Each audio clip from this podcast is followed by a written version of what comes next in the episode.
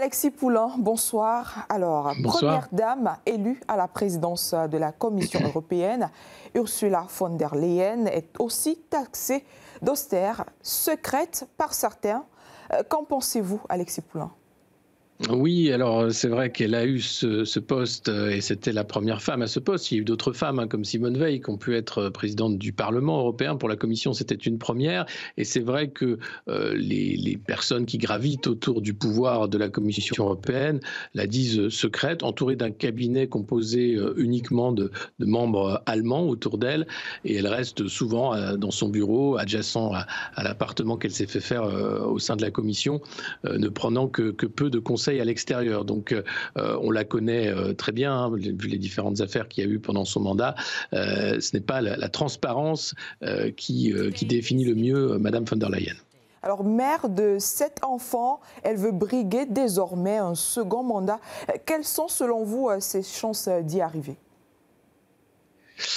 Eh euh, elle a l'accord de la CDU hein, pour ce second mandat et donc euh, potentiellement du PPE, hein, le, premier parti du Parlement européen. Donc, euh, elle a toutes ses chances, même si les Républicains en France ont fait savoir par la voix de leur candidat aux élections européennes, François-Xavier Bellamy, qu'ils ne soutiendraient pas la candidature de Mme von der Leyen. Donc, il y a, potentiellement un risque de, de, scission ou du moins de tension au sein du PPE. Mais avec l'aval du PPE, elle a toutes ses chances d'être reconduite si le PPE reste majoritaire dans l'hémicycle européen. Mais avant, avant de proposer sa candidature, elle, devra être validée par le Parlement. Et pour ça, il y a des élections européennes en juin et ça pourrait changer la donne. Alors, deux événements ont fait parler euh, d'elle euh, euh, durant sa présidence de l'Union européenne. Il y a son leadership pendant le conflit en Ukraine et sa gestion de la pandémie de Covid. Pour vous, elle s'en est bien sortie ou pas, Alexis Poulain? Ben, disons qu'elle s'en est bien sortie pour euh, ses amis, pour les gens avec qui elle travaille, pour le Conseil européen. Les chefs d'État européens ont été heureux de suivre Ursula von der Leyen euh, dans cette gestion, même si euh, elle a de plus en plus pris de place hein, comme étant une vraie présidente au-delà de la Commission européenne, mais représentante de, l'Europe, de, tous les alliés européens.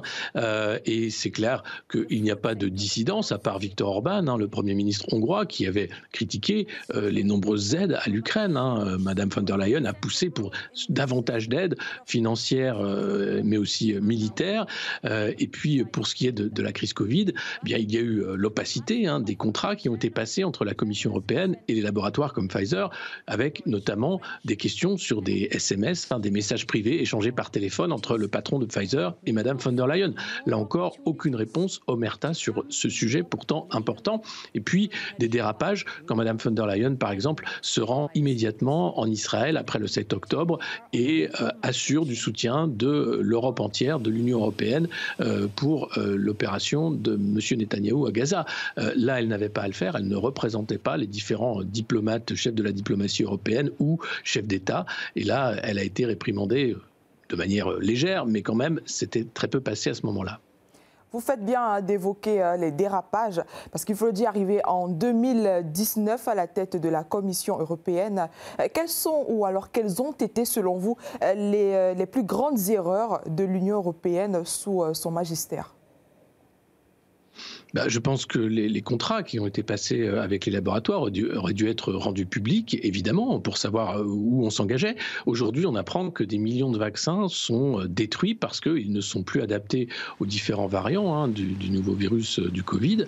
donc une gabegie financière quand même assez énorme. Sur la question des aides à l'Ukraine aussi, se pose beaucoup de questions parce que la crise agricole, la colère des agriculteurs en Europe, elle est liée directement au choix d'avoir fait rentrer les produits agricoles ukrainiens sur le marché européen en faisant baisser les prix. Et là encore, aucune réponse. Et puis sur la politique euh, dite du Green Deal, hein, la politique de transition euh, énergétique et écologique, là aussi beaucoup de questions. Et elle commence à reculer parce qu'elle sait que sans ça, sa réélection est encore moins assurée. Donc beaucoup de, de faux pas, beaucoup de volonté d'aller très vite pour un agenda qui n'est pas adapté à l'époque finalement, beaucoup d'anachronismes et toujours une question pour qui travaille Madame von der Leyen? Alors, dans un monde où la compétition euh, s'intensifie entre les États-Unis et la Chine, l'Europe peut-elle être un élément de stabilisation ou alors euh, elle est aussi euh, désormais belligérante? Ah, c'est une très bonne question. Euh, L'Europe devrait être un, élément de, stabilisation, euh, mais c'est un empire contrarié, c'est-à-dire c'est un empire du passé. Toutes les grandes puissances européennes ont été des, puissances coloniales, elles ne le sont plus, et on voit bien que entre les nouveaux empires, les grandes puissances, euh, l'Europe a bien du mal à, se faire un chemin, même si elle reste un grand marché avec de l'innovation technologique, avec des grands producteurs et vendeurs d'armes également, mais elle n'a pas la capacité, on le voit bien en matière de défense. Euh, il y a un retard clair dans la, fabrication hein, euh, de munitions pour l'Ukraine, mais aussi pour les armées européennes, euh, dans la diplomatie. les 27 ne peuvent pas se mettre tous d'accord. C'est très compliqué dans la gestion des, affaires courantes. Donc l'Europe est une sorte de grande puissance empêchée parce que derrière, il y a quand même une tutelle de Washington évidente. Hein. on l'a vu avec la, crise ukrainienne, puisque clairement, quand le gaz de Nord Stream n'arrive plus et quand les tuyaux sont coupés pour l'Allemagne, c'est le gaz liquéfié américain qui arrive, mais l'Europe est un, est un nain en matière énergétique. Il n'y a pas euh, de ressources en Europe, sauf le nucléaire, et c'est la France qui euh, est en avance, mais les autres pays européens sont bien en retard. Donc euh, c'est un, un empire contrarié, je dirais. Merci beaucoup pour toutes ces précisions. C'était Alexis Poulain, cofondateur du média Le Monde Moderne, en direct depuis Paris.